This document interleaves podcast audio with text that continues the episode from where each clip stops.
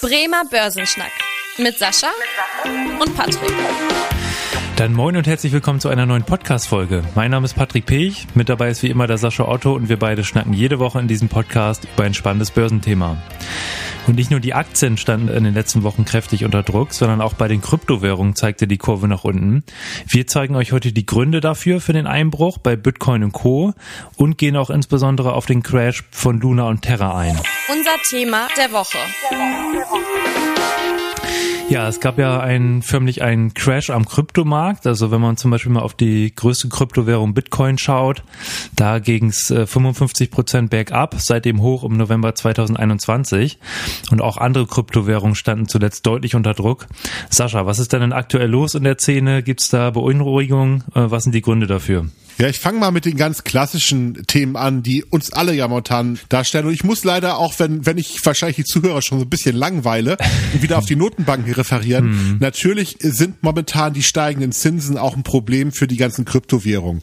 Das ist die gleiche Logik, die wir bei den Aktienmärkten haben. Das ist die gleiche Logik wie wir bei den Immobilienmärkten. Wenn die Zinsen steigen und wenn wir damit rechnen, dass die Zinsen auch vielleicht weiter steigen könnten, dann wird Geld teurer und dann kaufe ich eher eine Anleihe oder lasse es auf dem Sparbuch liegen, das Geld, als dass ich in irgendwelche Assets investiere. Also nach wie vor ist das ein großes Thema, was auch bei den Kryptowährungen eine Rolle spielt. Wobei darf ich darf ich da gleich mal gleich einmal einhaken. Ja, und zwar mach. sagen ja die meisten Leute immer, die auch Fans von von der Kryptowährung sind, das ist ja immer ein Argument, den die bringen, auch bei Bitcoin und Co dass da ja ein gewisser Inflationsschutz drin ist, weil zum Beispiel Bitcoin auch die Summe ja auf 21 Millionen limitiert ist. Und jetzt haben wir ja das Thema Inflation und jetzt sehen wir ja eher eine, wie du auch schon gesagt hast, eine, ein gleiches Verhalten wie bei Aktien. Äh, dann macht das ja ein bisschen dieses Argument eigentlich zunichte, oder wie siehst du das? Also tatsächlich kann man nicht sagen, dass Bitcoin bisher überhaupt etwas wie einen Inflationsschutz hatte. Dafür ist das Instrument einfach viel zu volatil. Also tatsächlich hm. ist eine Beschränkung eines Instruments noch nicht eine hinreichende Bedingung dafür, dass es tatsächlich auch wertstabil ist und tatsächlich auch Inflationen widerspiegelt. Das wäre nur dann der Fall, wenn das sehr, sehr viele Menschen so sehen. Und nach wie vor ist der Bitcoin ja auch an den Kapitalmärkten immer noch ein Exot. Also hm. es gibt sehr, sehr viele Fans davon, die da auch groß äh, investieren und auch Spaß dran haben und auch der Meinung sind, dass das ein System ist, was die Zukunft ist und auch die Finanzsysteme der Zukunft äh, abbilden wird. Hm, solange aber Mehrzahl der Menschen quasi dieser, dieser Theorie noch nicht folgen, hat man natürlich immer noch eine ganze Menge äh, Spekulation dahinter. Und natürlich wird eine ganze Menge Lobbyarbeit gemacht.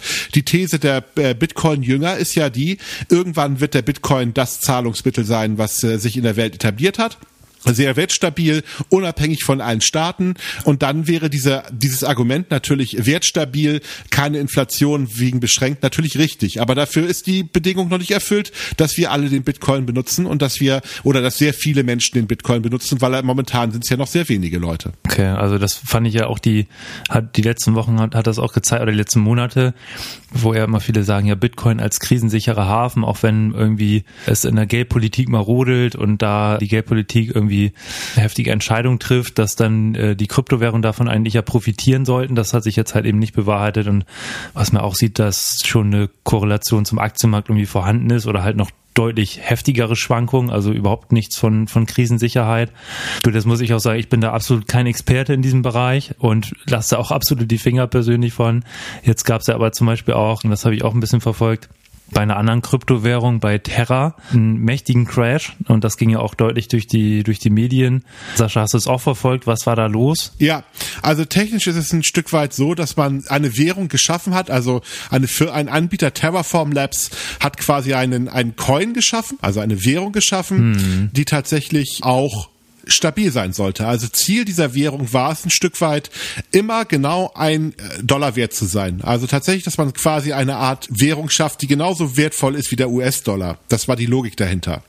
So, und ähm, es gibt zwei Wege, wie man sowas bauen kann. Also zum einen kann man sagen, ja, wenn ich so, eine, so einen US-Dollar habe, dann mache ich doch folgendes, ich hinterlege für jeden Coin, also für jedes Instrument, was ich ausgegeben habe, einen US-Dollar als auf dem Bankkonto, auf einer Inhaberschuldverschreibung, also irgendetwas, wo alle wissen, okay, das hat, ein, hat einen Wert von einem Dollar. Mhm. Das ist ja auch logisch, dass das sowas. Facebook hat zum Beispiel versucht, mit der Libra so einen ähnlichen Weg zu gehen und wollte dann, äh, die haben es ja irgendwann wieder eingestellt, das Verfahren, aber die wollten ja einen Stablecoin schaffen, in dem man Werte hinterlegt, die auch einen gewissen Wert haben. Terraform Labs haben einen etwas anderen Weg gemacht. Die haben tatsächlich mit ihrem Instrument gesagt, wir bauen einen ganz komplizierten, na, so kompliziert ist er nicht, aber wir bauen einen Algorithmus, der tatsächlich in ein perfekt funktionierendes System jedes Mal, wenn irgendetwas passiert, also wenn es eine Abweichung zum US-Dollar gibt, gewisse Transaktionen, sogenannte Arbitrage auslöst, ähm, so dass, dass wir uns wieder einen Dollar annähern. Mhm. Also ein sogenannter algorithmischer Coin. Vorteil eben für diese, für diese Währung oder für dieses, für dieses Instrument auch ein Stück weit war die Situation, dass man gesagt hat, okay, man muss gar kein Geld hinterlegen, man kann Geld aus dem Nichts quasi erschaffen, der aber trotzdem einen ähnlichen Wert wie der US-Dollar in der Form hat. Das klingt so ein bisschen auch wie so ein bisschen, äh, ich sag mal, die magische Gelddruckmaschine oder so ein Perpetuum mobile. Ist es auch. Und genauso wie das Perpetuum mobile ist das System jetzt quasi in sich selber zusammengefallen, weil das System hat das Versprechen nicht erfüllen können, dass diese Arbitrage, also diese, diese, diese Mechanismen innerhalb des Systems zu einer Stabilisierung führen. Und äh, der Coin wurde tatsächlich jetzt erstmal wertlos. Und das hat natürlich zu Vertrauensverlusten geführt in das gesamte System, weil eine dieser etablierteren Stablecoins, wo die Community sehr stark drauf gesetzt hat und gesagt hat, okay, hm. das ist ja ein tolles Konzept, das ist ja auch irgendwie logisch und das könnte ja auch ein stabiles System sein und es hat nicht funktioniert und hat dazu geführt, dass sehr viele Menschen sehr viel Geld verloren haben. Und jetzt gab es noch ein zweites äh, Problem an dieser ganzen Systematik. Diese Ökosysteme der verschiedenen Coins sind ja häufig sehr stark vernetzt. Also es gibt da ja so eine Art äh, Mechanismus, ähm, der aufgebaut wurde, der auch auf den Bitcoin setzt, mhm. äh, so dass da tatsächlich auch Verkäufe beim Bitcoin ausgelöst wurden äh, durch den Zusammenbruch dieser Währung. Also am Ende hat ein System nicht funktioniert in das sehr sich Vertrauen geflossen ist. Und das stellt natürlich wieder die Frage, ist das gesamte System vielleicht tatsächlich nur ein großes Schneeballsystem ja. und werden wir so viele Menschen davon überzeugen können, dass die ganzen Kryptowährungen die Währung der Zukunft sind oder nicht? Hm, und da muss man sagen, ist ja, wie du auch schon gesagt hast, richtig viel Geld in diesen Märkten. Also nicht unerheblich, wenn da irgendwie mal eine Kryptowährung fast wertlos wird, sondern das sind ja wirklich Milliarden Dollar, die da zum Teil investiert sind. Auch hier waren es ja jetzt etwa so um die 20 Milliarden US-Dollar, die einfach über Nacht fast wertlos geworden sind. Und wie du schon gesagt hast, der, der Terra im Verhältnis zum US-Dollar eigentlich bei 1 zu 1 und äh, nun irgendwie bei 0,11 oder 0,13 war es, glaube ich, zuletzt, äh, also deutlich eingebrochen, fast 90 Prozent Wertverlust. Das zeigt ja auch wieder, wo man sagen muss, es gibt halt zig Kryptowährungen, also über 10.000 Kryptowährungen am Markt und dann ist ja, äh, allein die Zahl zeigt ja schon, dass nicht irgendwie jede Kryptowährung sich in irgendeiner Weise durchsetzen kann oder auch wirklich genutzt wird und dass man sich da auch diejenigen, die aus welchen Gründen auch immer da trotzdem investieren wollen, dass man sich ganz, ganz genau bewusst sein muss, dass da halt immer ein Totalverlust auch möglich ist. Ja, ich meine, ich, hm. ich glaube auch ein Stück weit, was ein ganz großes Phänomen ist. Ich will jetzt gar nicht, äh, ich glaube, ganz viele Leute in dieser Szene haben wirklich eine Vision und wollen gerne auch etwas sehr Gutes schaffen. Hm. Aber natürlich, jeder Hype zieht auch so ein bisschen schwarze Schafe an. Und ich glaube, da gibt es eine ganze Menge Menschen, die auch sagen, oh super, Krypto sind momentan total in. Ich mache da mal irgendwie mit und will schnell reich werden. Und ja. äh, machen dann ein Schneeballsystem. Da hm. gibt es ja auch ein paar Beispiele, äh, die man da so äh, in der Form anführen kann. Also bei diesen 10.000 Kryptowährungen. Der Squid Game ja, Coin. Ja, erzähl doch mal die Story dazu. Ich glaube, das ist ganz spannend. Ja, der Squid Game Coin, das war ja auch so eine Kryptowährung, die kurzzeitig am Markt war und dann deutlich durch die Decke gegangen ist, einfach weil die Serie ja auch sehr beliebt war zu den Zeiten. Und dann hat sich das Ganze ja auch als Betrugsfall herausgestellt, sodass da auch ganz viele Leute ihre, ja auch mehrere Millionen waren es da in dem Fall, glaube ich, wieder, die, die einfach verschwunden sind, weil die, weil die Gründer damit irgendwie abhanden gekommen sind. Also da muss man wirklich sagen, ist halt auch viel Betrug in den Märkten. Ja, und ja. Also das ist auch, wie gesagt, eine der ganz großen Punkte bei der ganzen Situation. Also eine der großen von den sehr großen Fans der Kryptowährung heraufberufene Stärke. Das System ist unabhängig und reguliert sich selbst. Hm. Ist natürlich auch eine ganz große Schwäche. Es gibt halt niemanden. Äh, man ist wie im Wilden Westen unterwegs. Es gibt nicht den Sheriff, der ein bisschen aufpasst, ob da gegebenenfalls auch Schindluder getrieben wird mit der ganzen Sache. Also am Ende ist es so, jeder kann dort machen, was er möchte. Und ich glaube, die Annahme, dass jeder Mensch immer nur Gutes im Sinn hat, ist ein bisschen naiv. Ja, das stimmt. Auch, auch hier muss man ja sagen, der Anbieter, in Anführungsstrichen, kann da ja erstmal, oder gut, ich stecke da jetzt nicht so tief drin, aber es war ja eher durch eine, durch eine Spekulation, wo es hier zu dem Crash gekommen ist. Und ähm, hier war ja auch, wie du sagtest, viele gute Ideen, die da eigentlich erstmal hinterstecken. Auch hier äh, bei dem System ja auch durch Smart Contracts und so weiter, dass man versucht hat, da auch irgendwie Vorteile zu schaffen durch diese Kryptowährung oder durch die Infrastruktur dahinter. Aber ähm, zeigt halt leider wieder, dass hier wirklich man sehr, sehr vorsichtig agieren sollte. Ja, auf jeden Fall. Und mhm Und es fehlt auch einfach ein Stück weit, also selbst wenn ein Anbieter 20 Milliarden, das klingt ja erstmal nach viel Geld, aber das ist für die Kapitalmärkte erstmal nichts. Hm. Und ich sag mal, ein, ein Hedgefonds, der irgendwie Interesse okay. daran hat, hm. so ein System entweder nach oben oder nach unten zu treiben, kann das natürlich bei solchen kleinen Summen sehr schnell machen. Also, und da sitzen ja auch sehr intelligente Menschen, die vielleicht auch die Schwachstellen von so einem System auch ganz gut erkennen. Das ist sicherlich der Vorteil auch eines Notenbanksystems. Also eine Notenbank ist einfach sehr, sehr mächtig, weil sie am Ende nahezu unendlich viel Geld drucken kann, theoretisch, und damit natürlich auch solche ähm, Hedgefonds in die Knie zwingen könnte. Ich meine, der Herr Draghi hat das ja sehr schön gezeigt, als damals die ähm, Hedgefonds versucht haben, gegen den, die Eurozone zu wetten und als die Zinsen in Italien und Spanien äh, sehr massiv nach oben gegangen sind und Herr Draghi sich hingestellt hat und gesagt, okay, Ihr könnt gerne gegen jeden europäischen Staat wetten, aber ich werde alles tun, um diese Staaten zu retten. Hm. Und in dem Moment haben die ja auch kalte Füße bekommen und das hat funktioniert. Also er hat erstmal in dem Moment kein Geld in die Hand genommen. Und so ein Regulativ fehlt natürlich. Deswegen, wenn irgendein großer Investor, ein Hedgefonds Lust hat, eine Währung in den Ruin zu treiben, äh, die solche Mechanismen aufweisen, hm. dann wird das viel, viel einfacher sein als bei etablierten Finanzsystemen. Und deswegen sollte man sich die Frage stellen, möchte ich tatsächlich so etwas wie eine Notenbank haben oder nicht? Also hm. Mhm. Gibt da Vor- und Nachteile für. Aber ich glaube, das ja. hat, zeigt einfach mal ein Stück weit, man sollte nicht alle Themen über den Markt überlassen und alles privatwirtschaftlich lösen. Ja, super. Dann würde ich sagen, haben wir das Thema doch auch gut abgehakt hier. Dann lass uns doch nochmal zu ein paar aktuellen Börsenthemen kommen. Das Börsenwetter. Und zwar, Sascha, gab es ja auch zuletzt ja nicht so schöne äh, Nachrichten, gerade aus China. Da wir ja wieder ähm, auch zum Beispiel in Peking Corona-Infektionen gemeldet und auch wirklich hier ein Einbruch der, der Einzelhandelsumsätze um über 11 Prozent. Also das sind ja Zahlen, wo China sonst eher mit Wachstum glänzt äh, im Bereich 9, 10, 11 Prozent. Jetzt ein Einbruch der Einzelhandelsumsätze und auch die Industrieproduktion äh, ging da zuletzt zurück im April. Ist das jetzt schon so ein, ja, so ein, so ein Beginn einer, auch einer konjunkturellen Krise, die uns bevorsteht in den nächsten Monaten? Ja, also man kann schon ganz klipp und klar sagen, dass am Ende jetzt hier natürlich so ein bisschen Abschwächung stattfindet. Wir haben die Situation natürlich auch, dass jetzt durch die Covid, äh, die No-Covid-Strategie Wirtschaftswachstum erstmal ein Stück weit gehemmt wird. Hm. Ich würde jetzt noch nicht von einer Abschwung-Situation reden. Es ist eine, es ist ein kontrolliertes Abkühlen. Das tut den Börsen auch momentan ein bisschen weh. Äh, man muss es natürlich auch ein Stück weit beobachten. Ich glaube, China würde in dem Moment, wenn es der Wirtschaft richtig wehtun würde, auch irgendwann von ihrer No-Covid-Strategie abweichen und gegebenenfalls auch neue Strategien implementieren. Hm. Aber momentan bremst es ein Stück weit. Aber, aber vom Abschwung zu reden, davon, das ist, es noch zu früh, ganz klar. Ansonsten, wenn wir nochmal drauf schauen, was sonst so los war, da gab es ja zuletzt gerade wieder an den, an den Rohstoffmärkten, dass wir gesehen haben, steigende Preise, der Gaspreis wieder angestiegen, äh, auch der Ölpreis zuletzt wieder auf über 115 US-Dollar je Barrel, also da auch an den Tankstellen hat, ist das ja wieder bemerkbar aber auch der Weizenpreis. Da gab es ja zuletzt auch nochmal eine weitere Verteuerung aufgrund des äh, Exportstopps von Indien. Das war auch der zweitgrößte Produzent weltweit von Weizen. Schon zuvor ja der deutliche Preisanstieg aufgrund des Ukraine-Kriegs. Mittlerweile da sind wir dabei 430 Euro je Tonne Weizen, also fast eine Verdopplung auf Jahressicht oder ich glaube sogar eine Verdopplung. Also überall steigende Preise.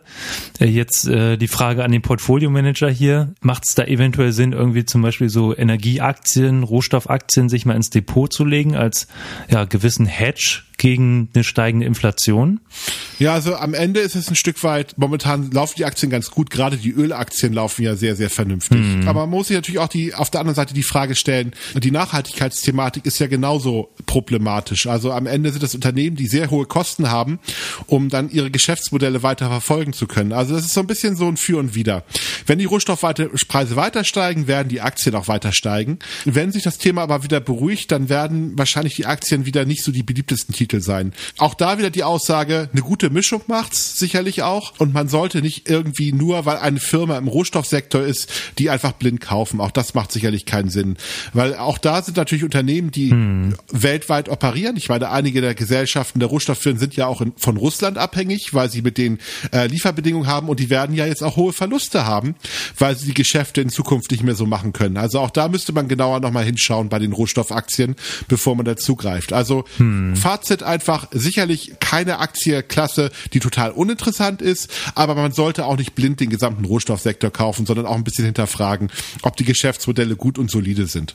so als Ergänzung noch, wir haben ja jetzt hier einige eher negative Nachrichten erzählt und auch nochmal die ein, ein oder andere positive Nachricht, dass äh, im Mai es endlich mal wieder auch einen Anstieg bei, in der, im Stimmungsbereich gab und zwar ähm, der ZEW-Index, der zuletzt veröffentlicht wurde wo dann auch die Finanzexperten gefragt äh, werden, wie die aktuelle Stimmung so eingeschätzt wird im äh, Finanzsektor hinsichtlich der Konjunktur. Da gab es zuletzt einen Anstieg um äh, sieben Punkte und auch beim Thema Inflation äh, eine ganz interessante Nachricht aus den USA, wo ja in den letzten Monaten immer äh, steigende Preise, steigende Inflationsraten gemeldet wurden. Jetzt ging das erste Mal wieder die Inflationsrate leicht zurück von 8,5 auf 8,3 Prozent. Da die Frage, ähm, Sascha, wie würdest du es einschätzen? Ist hier schon jetzt ein Höhepunkt erreicht? Haben wir jetzt den Höhepunkt überschritten? Können wir uns jetzt wieder darauf freuen, dass die Preise wieder ein bisschen zurückgehen oder war das jetzt nur ein kurzzeitiger Effekt? Also zurückgehen werden sie sicherlich nicht, aber ich glaube, dass sie auch nicht so schnell weiter steigen, wie wir alle befürchten, hm. weil da schon eine ganze Menge vorweggenommen wurde. Der einzige Rohstoff, der momentan vielleicht knapp werden könnte, also weltweit gesehen, ist sicherlich irgendwie das Thema Weizen. Mhm. Und das ist natürlich auch ein ganz wichtiger Rohstoff für die, äh, für die Inflationsrate, weil da natürlich die Situation die ist, wenn dort die, ähm, die Ernten ausfallen und dann ist das nicht wiederholbar. Bei Öl und bei Gas ist es ja tatsächlich so, dass, ja, so, so bös das jetzt klingt, auch wenn, wenn wir ein Ölembargo oder ein Gasembargo in der Form machen, werden ja trotzdem mittelfristig diese Rohstoffe sich wieder auf die Weltmarkt, äh, Weltmärkten einfinden. Also Russland würde das dann quasi an andere andere Staaten weiterverkaufen. Bei Gas ist es ein bisschen schwieriger als bei Öl, hm. aber bei Öl wäre, wäre das ein sehr kurzfristiger Effekt. Das würde natürlich die Preise kurzfristig erhöhen. Ich habe jetzt nicht diese Sorge, dass die Inflationsrate weiter explodieren wird. Ich glaube, wir haben da die höchsten Wachstumsraten der Inflation gesehen. Heißt aber nicht, dass die Preise zurückgehen werden. Das heißt nur, dass die Preise nicht mit der gleichen Geschwindigkeit weiter steigen werden wie bisher. Ja, danke für deine Einschätzung. Dann habe ich als zu guter Letzt noch eine neue Kategorie, die ich hier einführen möchte in unserem Podcast. Und zwar, dass wir mal die Zahl der Woche einführen einführen. Und zwar würde ich dann direkt mal mit der ersten Zahl der Woche starten, und zwar die 55. Und zwar, weil wir ja zu Eingangs erzählt hatten, dass äh, der Bitcoin seit dem Hoch im November 2021 55 Prozent Wertverlust hatte. Also das nochmal so als Information für euch. Ja, ansonsten würde ich sagen, kommen wir auch zum Ende der heutigen Podcast-Folge. Und dann freue ich mich, wenn ihr auch in der nächsten Woche wieder einschaltet. Da gibt's dann schon mal als Vorab-Info eine Folge zum Thema Immobilienmarkt. Da vergleichen wir mal die Anlage in Immobilien im Vergleich zu Wertpapieren. Also hört auf jeden Fall wieder rein. Vielen Dank. Bis dahin. Ja, man, ja? man merkt auf jeden Fall, dass du mit dieser Zahl ein richtiger Fan vom Bitcoin bist, ne? Ja, das stimmt. ja, Kryptomarkt, da, da lasse ich tatsächlich absolut die Finger von. Also ich verfolge es gerne. Super interessant, auch so das zu verfolgen. Aber als Fan kann man mich nicht bezeichnen. okay. Hat mir Spaß gemacht, Sascha. Bis nächste Woche. Bis dann. Tschüss. Tschüss. Vielen Dank fürs Interesse. Das war der Bremer Börsenschnack, ein Podcast mit Sascha und Patrick. Noch ein kurzer Hinweis und an dieser Stelle liebe Grüße aus der Rechtsabteilung. Die gesprochenen Inhalte bilden die persönliche Meinung der handelnden Person, also in den meisten Fällen von Sascha und mir wieder. Sie stellen also keine Handlungsempfehlung zum Erwerb oder zur Veräußerung der genannten Wertpapiere oder anderer Finanzinstrumente der genannten Emittenten dar. Bei Fragen wende dich gerne an deinen Berater.